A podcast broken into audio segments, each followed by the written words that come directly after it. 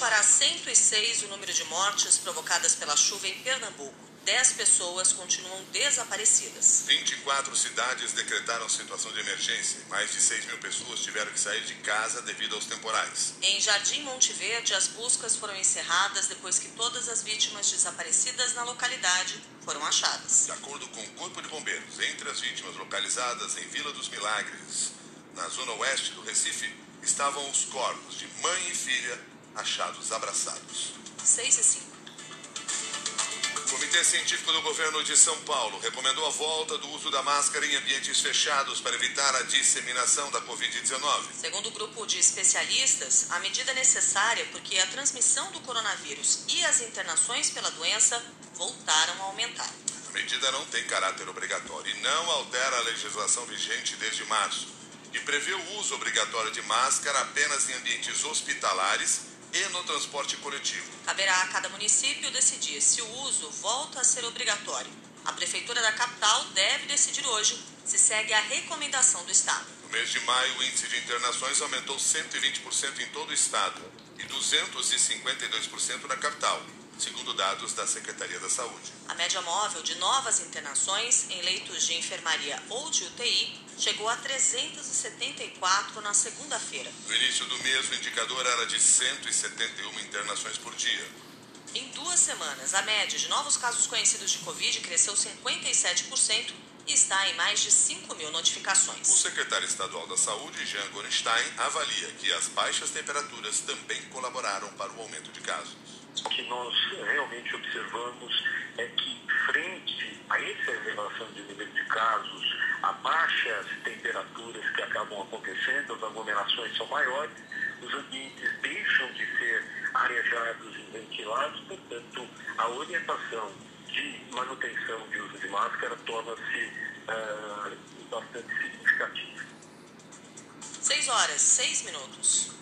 O reajuste dos planos de saúde para pessoas acima de 59 anos pode passar de 40%. É o que aponta um estudo feito por uma equipe de cientistas lideradas, liderada pelo professor Mário Schaeffer, da Faculdade de Medicina da USP, e por Lígia Bahia, professora da Universidade Federal do Rio de Janeiro. O levantamento levou em conta 3.500 planos de saúde de 468 operadoras. Recentemente, a Agência Nacional de Saúde Suplementar autorizou reajuste de até 15,5% nas mensalidades dos planos de saúde individuais e familiares. Mas além do reajuste anual, as operadoras são autorizadas a elevar as mensalidades quando há transição de faixa etária, o que pode acarretar um aumento de mais de 40% para os mais idosos. O levantamento foi divulgado pelo jornal Estado de São Paulo. 6 horas, 8 minutos. Começa a ser emitido hoje o novo modelo da Carteira Nacional de Habilitação. O novo documento exibe uma combinação das cores verde e amarela e também tem elementos gráficos que dificultam falsificação e fraudes. A nova carteira de habilitação tem uma tabela com as categorias e subcategorias, permitindo a identificação do motorista fora do Brasil. Há traduções em inglês e espanhol. O condutor com a CNH ainda válida não é obrigado a pedir uma nova carteira. A partir de hoje, o documento será emitido para quem tirar a primeira habilitação, renovar a CNH ou pedir uma segunda via, no caso da perda da carteira. A CNH será emitida de forma eletrônica e impressa. A validade da CNH continua a mesma: 10 anos para motoristas com menos de 50 anos, 5 para quem tem de 50 a 69 anos e 3 para condutores com 70 anos ou mais. Você está acompanhando os destaques desta quarta-feira do Jornal da CBN. A Justiça de São Paulo mandou soltar um cidadão negro depois de constatar a abordagem violenta de guardas civis metropolitanos e falta de provas da acusação. O vídeo com a prisão em flagrante de César Vitor Batista, de 56 anos, então suspeito de tráfico de drogas, foi apresentado pela Defensoria Pública. Nas imagens, um guarda revista a bolsa do homem. Outro agente usa o corpo para imobilizá-lo e ajoelha no pescoço dele. Em seguida, chega um carro da GCM e outros três agentes descem. Um deles entrega um saco plástico com uma substância branca ao guarda que mobilizava o homem. Movimentos sociais como a Pastoral do Povo de Rua e Tortura Nunca Mais disseram que os agentes plantaram a droga para incriminar o homem. Na Globo News, o advogado Ariel de Castro Alves, especialista em direitos humanos, destacou que o episódio não é um caso isolado.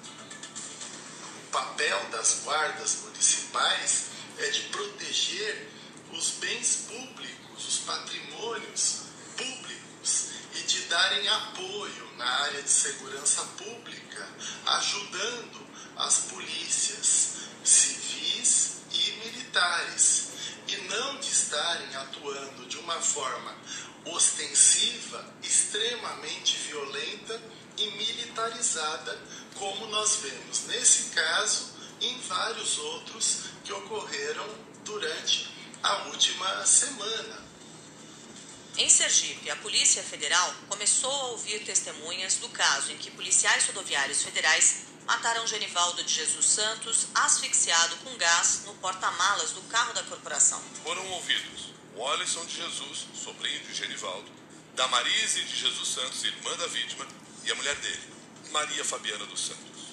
Eu expliquei os fatos do que eu vivi, do que foi se passado através do momento que eu participei. Espero que agora façam parte deles. Eu espero que a justiça seja feita. Que eles vão presos, que eles paguem pelo crime que eles cometeram com o inocente. Meu marido era o inocente. Além da família, algumas pessoas que estavam no local da abordagem também irão prestar depoimento. A Polícia Federal tem 30 dias para concluir as investigações, mas esse prazo pode ser prorrogado. Seis dias depois da morte de Genivaldo, dois diretores da cúpula da Polícia Rodoviária Federal foram exonerados dos cargos que ocupavam e promovidos para trabalhar nos Estados Unidos. Alan Ribelo deixou de ser diretor de inteligência da corporação e Jean Coelho foi demitido do cargo de diretor executivo da Polícia Rodoviária Federal. O Ministério da Justiça informou que a saída deles foi decidida em meados de maio e não tem relação com o caso Genival. Eles foram nomeados como oficiais da Polícia Rodoviária Federal Colégio Interamericano de Defesa dos Estados Unidos. Apesar das imagens que mostram a brutalidade dos policiais, o vice-presidente Hamilton Mourão repetiu o discurso de Jair Bolsonaro e evitou criticar os agentes. O presidente deu, deixou claro ali né, a nossa visão, né, se os erros foram cometidos, sejam apurados né, e punidos na forma da lei. Né, assim funciona. Mais de 2 milhões de contribuintes caíram na malha fina por pendências na declaração do imposto de renda. Segundo a Receita Federal, 40% das irregularidades estão relacionadas a omissões no informe de rendimentos. De acordo com o balanço divulgado pela Receita, mais de 35 milhões de declarações foram entregues até a meia-noite, quando terminou o prazo de envio do documento. O número superou as projeções do governo. Os contribuintes que não enviaram a declaração dentro do prazo podem encaminhar o documento retificador a partir de hoje, mas vão pagar multa mínima de R$ 165,74 ou até 20% do imposto devido. 6 e 12. A Câmara dos Deputados aprovou a tramitação em regime de urgência de dois projetos que podem diminuir a conta de luz e o preço dos combustíveis. As duas propostas são capitaneadas pelo presidente da Casa, Arthur Lira, que escolheu o combate à inflação e a redução dos preços de energia e combustível como prioridades da Câmara essa semana. Um dos textos vai reduzir o preço da conta de luz para o consumidor ao reembolsá-lo de cobranças indevidas de impostos. A Agência Nacional de Energia Elétrica terá de regulamentar a devolução dos valores. Em janeiro de 2021, a ANEL já tinha iniciado um processo de consulta pública para discutir como devolver mais de 50 bilhões de reais de créditos tributários aos consumidores. O outro projeto prevê mudanças para dar mais transparência sobre as regras de composição de preços de derivados de petróleo praticados pela Petrobras. Na prática, a proposta muda a política de preços da empresa. O texto determina que os preços de venda praticados devem levar em conta os custos de produção e refino em moeda nacional.